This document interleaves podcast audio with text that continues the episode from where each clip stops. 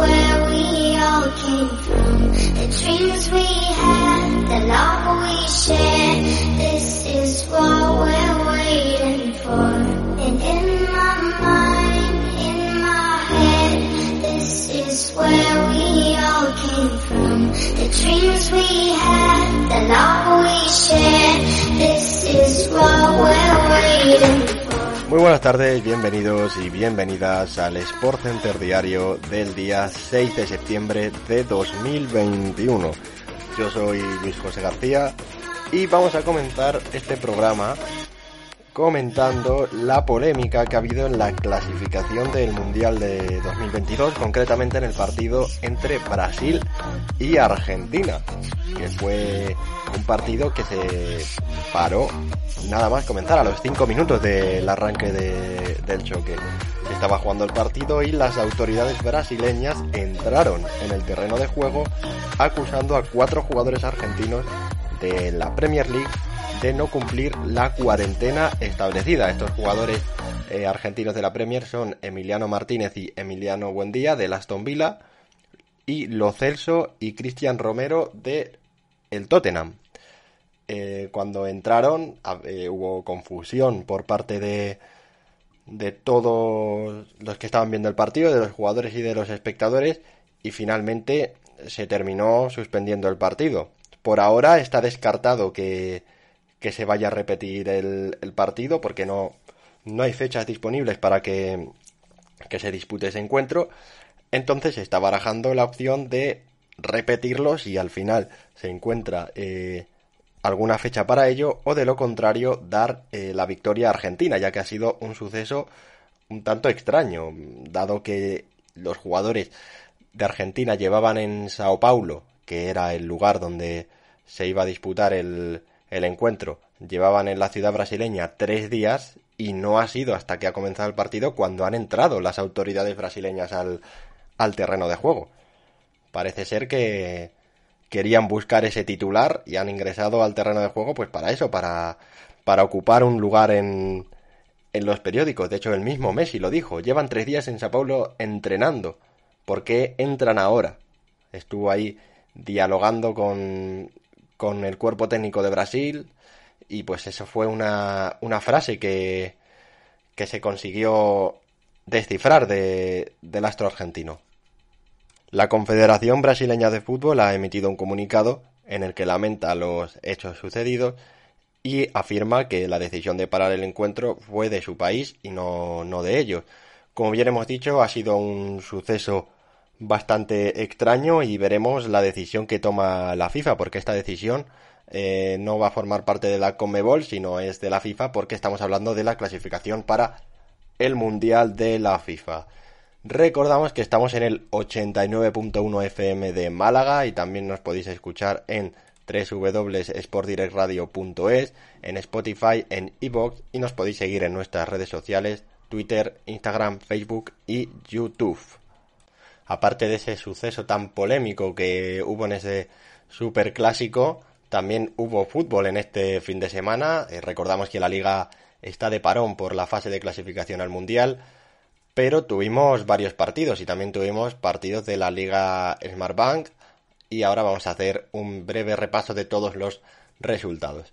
Tenemos un Finlandia 1, Kazajistán 0, Eslovenia 1, Malta 0, Serbia 4, Luxemburgo 1, Irlanda 1, Azerbaiyán 1, Letonia 0, Noruega 2, Chipre 0, Rusia 2, Ucrania 1, Francia 1, Eslovaquia 0, Croacia 1, Escocia 1, Moldavia 0, Países Bajos 4, Montenegro 0, Israel 5, Austria 2, Gibraltar 0, Turquía 3, Islas Feroe 0, Dinamarca 1.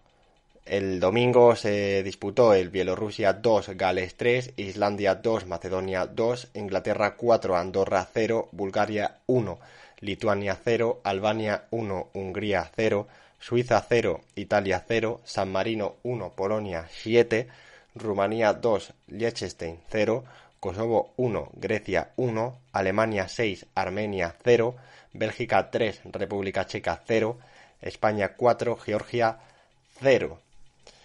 También eh, tenemos de la fase de clasificación al Mundial en el ámbito eh, sudamericano. Hemos comentado los resultados de, de los europeos y ya haremos hincapié en el partido de nuestra selección, pero en la fase de clasificación al Mundial de Sudamérica, aparte de ese partido entre Brasil y Argentina que acabó siendo suspendido, tenemos un Ecuador 0, Chile 0, Uruguay 4, Bolivia 2, Paraguay 1, Colombia 1 y Perú 1, Venezuela 0. En la Liga Smartbank tenemos un Girona 1, Sporting 2, Eibar 1, Leganés 1, Cartagena 1, Real Sociedad B 0, Tenerife 2, Ponferradina 0, Almería 2, Málaga 0, Fuenlabrada 1, Lugo 1, Ibiza 1, Amorebieta 1, Burgos 3, Valladolid 0, Mirandés 4, Las Palmas 2, Alcorcón 1, Zaragoza 2. Y hoy lunes a las 9 eh, de la noche tenemos el último partido de la jornada de la Liga Smartbank, que se juega a las 9, como bien hemos dicho, Huesca y Oviedo. Vamos a pasar al partido de nuestra selección, que goleó por 4 goles a 0 a Georgia y se coloca primera de grupo, aunque con dos partidos menos, perdón, con dos partidos más que la segunda de grupo, que es Suecia. Si Suecia pierde los dos partidos siguientes que les toca, España mantendría esa primera posición y por lo tanto se clasificaría directamente al Mundial. Parece bastante difícil que los suecos caigan en los dos encuentros que, que les toca, pero todo, todo es posible. Una España que jugó mucho mejor que en el partido contra la ya mencionada Suecia el pasado 2 de septiembre, hubo mejor movimiento de balón, más química entre los jugadores y sí que es verdad que Georgia es un rival más fácil, pero esta victoria es bastante importante. Se adelantó en el minuto 14 Gaya tras un disparo que golpeó en Azpilicueta y posteriormente en un jugador de Georgia. Hubo bastante suerte en ese gol, pero finalmente entró la pelota. El 2-0 fue obra de Carlos Soler a pase de Marco Llorente. Luego en el minuto 33 se anuló ese gol de Gallá a pase de, Ferran Torres por fuera de juego. Y antes de finalizar la primera parte, en el minuto 41, Ferran Torres puso ese 3-0 en el marcador a pase también de Marcos Llorente, que finalizó ese partido con dos asistencias. El autor del 4-0 definitivo fue Pablo Sarabia a pase de Gallá después de una buena contra iniciada por el conjunto español. Un gran juego de pases que terminó con el balón en la red. Y ya en el minuto 90, Sarabia volvió a anotar, pero el árbitro, después de revisar el bar, anuló ese gol por fuera de juego de Fornals. Así que veremos si España tiene suerte y logra esa clasificación directa para el Mundial 2022 o de lo contrario tendría que jugar una repesca para clasificarse a la competición del año que viene. Dejamos el fútbol y vamos a pasar a hablar de la NBA, donde el ala pivot de 36 años, la Marcus Aldrich, ha firmado por los Brooklyn Nets, pero vuelve a firmar por los Brooklyn Nets porque el año pasado también firmó por el equipo de Brooklyn, pero se retiró por unos problemas en el corazón unos meses después de su retirada, afirma que ha hablado con muchos médicos y después de numerosas pruebas le han dado el visto bueno para que vuelva a la máxima competición y después de hablar con los Brooklyn Nets, que también han dado ese ok, pues la Marcus Aldridge vuelve a firmar con los Brooklyn Nets. Esperemos que no pase nada raro porque es una decisión bastante arriesgada y aunque los médicos hayan dado ese visto bueno, pues todo, todo puede pasar, ¿no? Y más rindiendo al, al máximo nivel, debido a que la NBA siempre exige ese máximo rendimiento. Seguimos hablando de los Brooklyn Nets y es que han efectuado un traspaso con, con los Detroit Pistons. A los Brooklyn Nets llegan Okafor y Doumbouya y a los Pistons de André Jordan, cuatro futuras segundas rondas del draft y 5,78 millones. Pero los Pistons han efectuado ese buyout a DeAndre Jordan, que recientemente ha firmado con los Ángeles Lakers, con el equipo que va a disputar el anillo con, con los Brooklyn Nets. Y también tenemos otro traspaso más en el que se ve involucrado un, un español.